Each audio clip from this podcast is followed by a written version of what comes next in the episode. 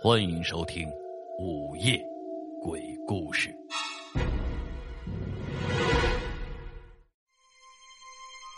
十月一，穿寒衣，老猫叫了娃娃啼，好姑娘穿嫁衣，扯了花翎要娶媳。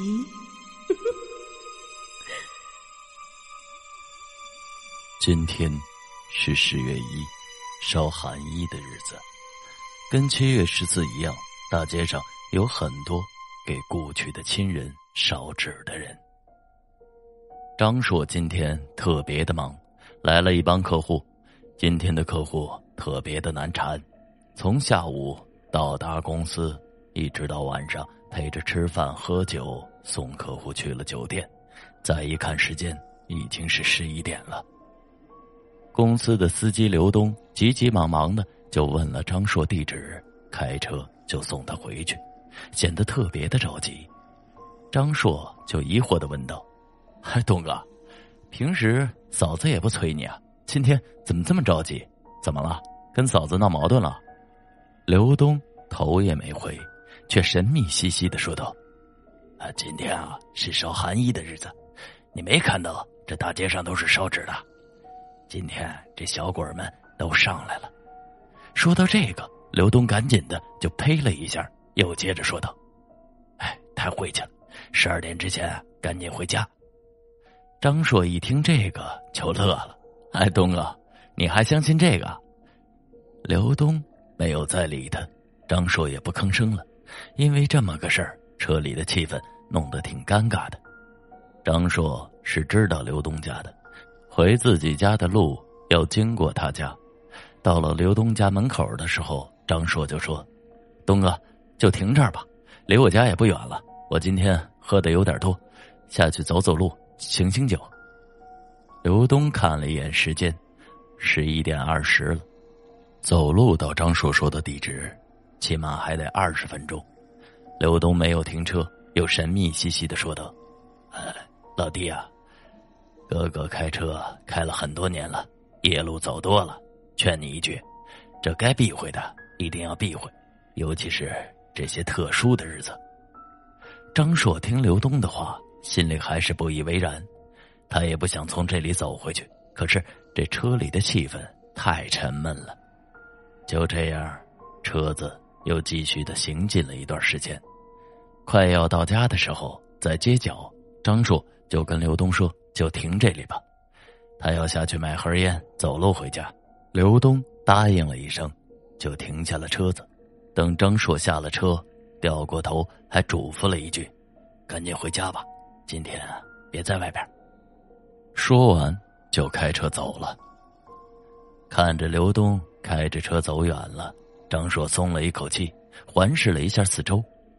他今天喝的确实有点多了，一下车。一阵凉风吹过，这酒劲儿就上来了。张硕摇摇晃晃的就走进了小超市，买了盒烟，就往家走。顺着街道走的时候，就发现路边有很多烧过的灰烬。张硕看着这些灰烬，就想起刘东来了，不由得在嘴里就嘀咕着：“这刘东这么大了，还信这个？什么年代了，还他妈鬼神的！”说到这儿，就猛然间有一阵阴风吹了过来，张硕只感觉后脖子一凉，就闭住了嘴。他回头看了一眼，大街上什么都没有，昏暗的路灯就那么冰冷的照着地面。张硕看着那幽深的街道，他不由得就想起了电影上那些恐怖的鬼。就在街上游荡的情景，也不由得就打了个哆嗦，赶紧的往家走了去。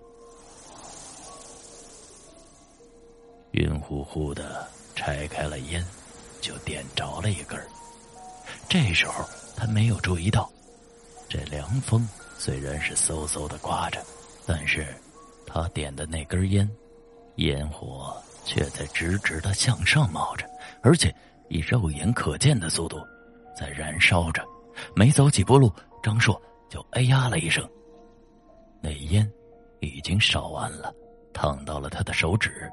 张硕疑惑的看了看烟，就扔掉了烟头，摇摇晃晃的继续朝前走。走到下了台阶的地方，他脚下一滑，一把就扶住了路灯的杆子，才没有倒下去。低头一看，自己晕乎乎的没看路，一个不注意，一脚就踩进了一堆刚刚烧完还在冒着烟的灰烬。那里边有刚烧完的贡品，自己踩了一脚，沾到了鞋上。张硕骂了一句，抬脚就把那灰烬给踢散了，嘀嘀咕咕的。就蹭掉了脚上的东西，摇摇晃晃的继续走。可是走了一段距离，就发现不对劲了。这条路自己走了二十多年了，什么时候变得这么长了？仿佛怎么走都走不完似的。这个时候，张硕就想起了刘东的话，不由得一个机灵，该不会是？随即。他又摇了摇头，笑了起来。都是那个刘东，要不然自己也不会想起这些的。肯定是自己喝多了，摇摇晃晃的，一边走路一边停，肯定会比平时走的时间要长啊。可是刚刚想到这儿，就听到身后传来了一个声音，一个高跟鞋走路的声音。那人。仿佛就跟在他身后一样，他迷迷糊糊的就转过头看了一眼，身后什么都没有，那个声音也消失了。张硕疑惑的挠了挠头，他继续的往前走，可是没走几步，就发现那个声音又响了起来，接着就是一阵风吹了过来。张硕的酒瞬间就醒了一大半，他不敢再回头了，就那么直愣愣的。往前走着，身后的那个声音还在继续的跟着他继续的往前走。实在是受不了了，他猛然的一回头，身后依旧是什么都没有，就感觉一阵阴风吹了过来，那风刺骨的冷，卷着被烧过的灰烬。张硕的眼睛里就被吹进了东西。他赶紧的闭上了眼睛，揉了揉，流了不少的眼泪。等眼睛恢复了正常，他抬头向四周看去，街上依旧是干干净净的，一个人也没有。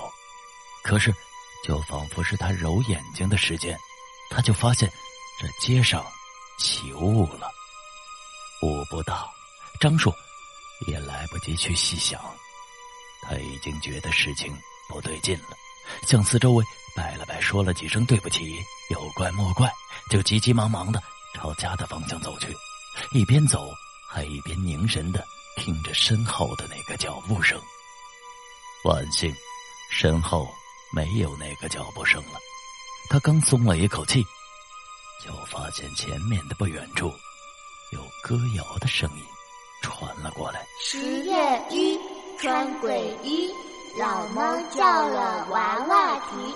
好姑娘穿嫁衣，错了花翎要娶媳。那声音好像是很多小孩在一起念着歌谣。张硕很纳闷啊，这么晚了，谁家还会让小孩出来玩呢？就在这个时候，前面烟雾蒙蒙的路上，就出现了一些人。张硕看到了这一生都难忘的画面：一个女人。带着一群孩子，孩子们在她身边蹦蹦跳跳的，那群小孩们蹦蹦跳跳的，在欢快的念着这句歌谣。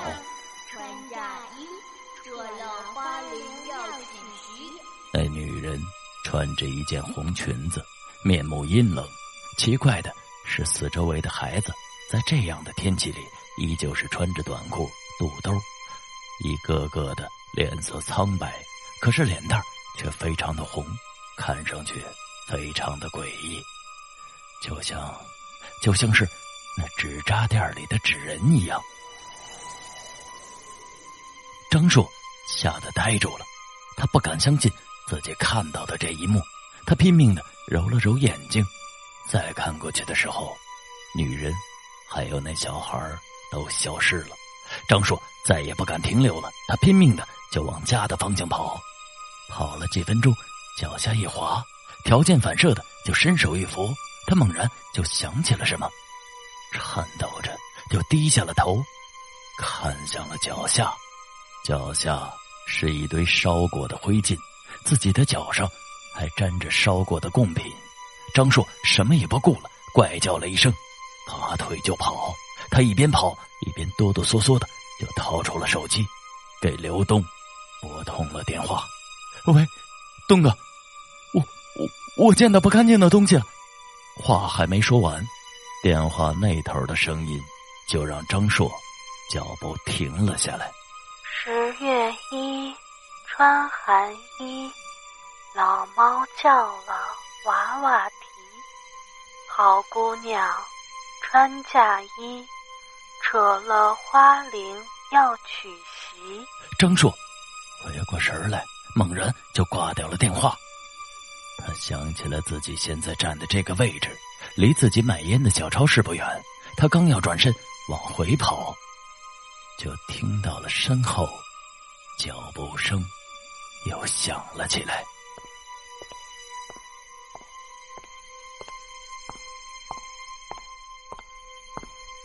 那声音仿佛就在他身后来回的徘徊着。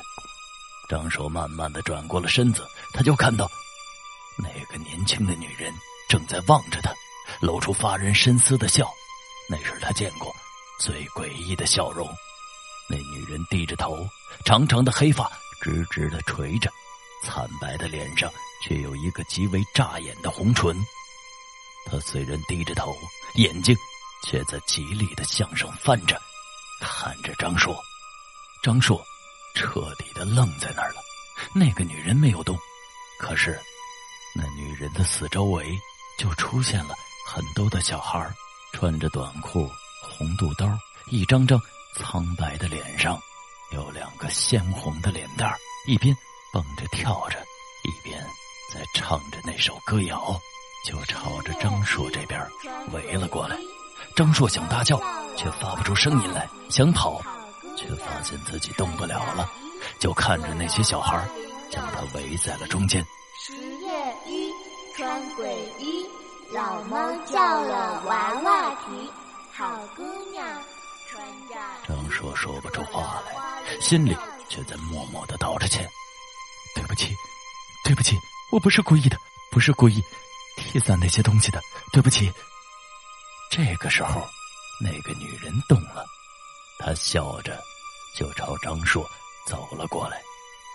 那个高跟鞋的声音此刻异常的清晰。一步，两步，三步。每走一步，张硕的心脏就停止一下。就在这个时候，那个女人的身后亮起了两束光，那光亮越来越近，很快就开到了张硕的跟前。张硕猛然就感觉身上一松，那女人不见了，那群小孩也不见了。刘东从车上跳了下来，手里拿着三根点燃的香。张硕看到刘东，眼前一黑。就晕了过去。在醒来的时候，张硕已经在医院了。他已经高烧了三天。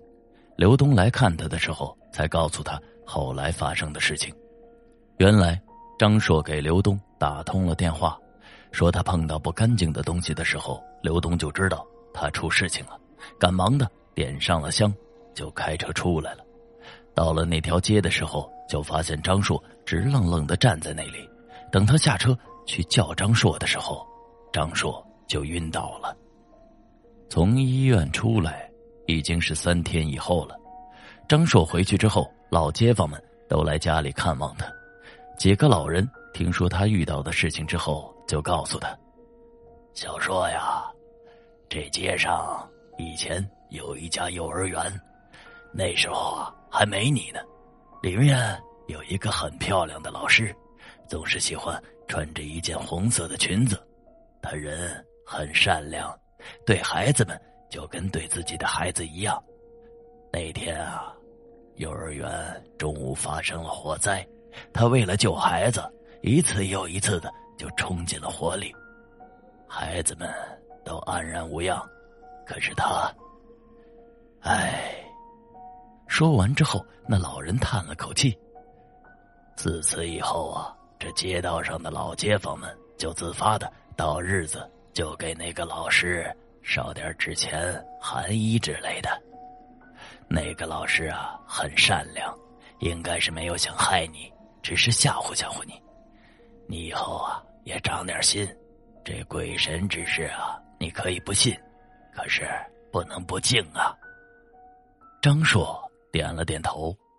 晚上，张硕又买了很多的纸钱、元宝，在街角烧了。在烧完往回走的时候，他又听到了那个高跟鞋走路的声音和一群孩子念着那个歌谣。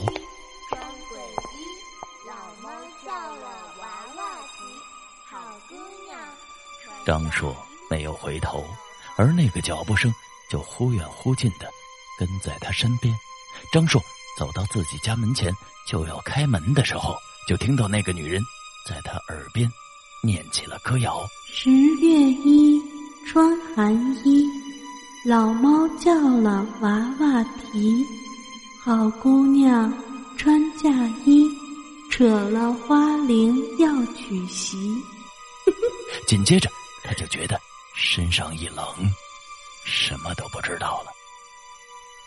第二天，警察抓走了张硕，因为张硕昨天夜里闯入了几个老街坊的家里，杀死了几个和蔼的老人。好了，这就是今天为您讲述的寒衣歌谣。十月一，穿寒衣。老猫叫了，娃娃啼。好姑娘穿嫁衣，扯了花翎要娶媳。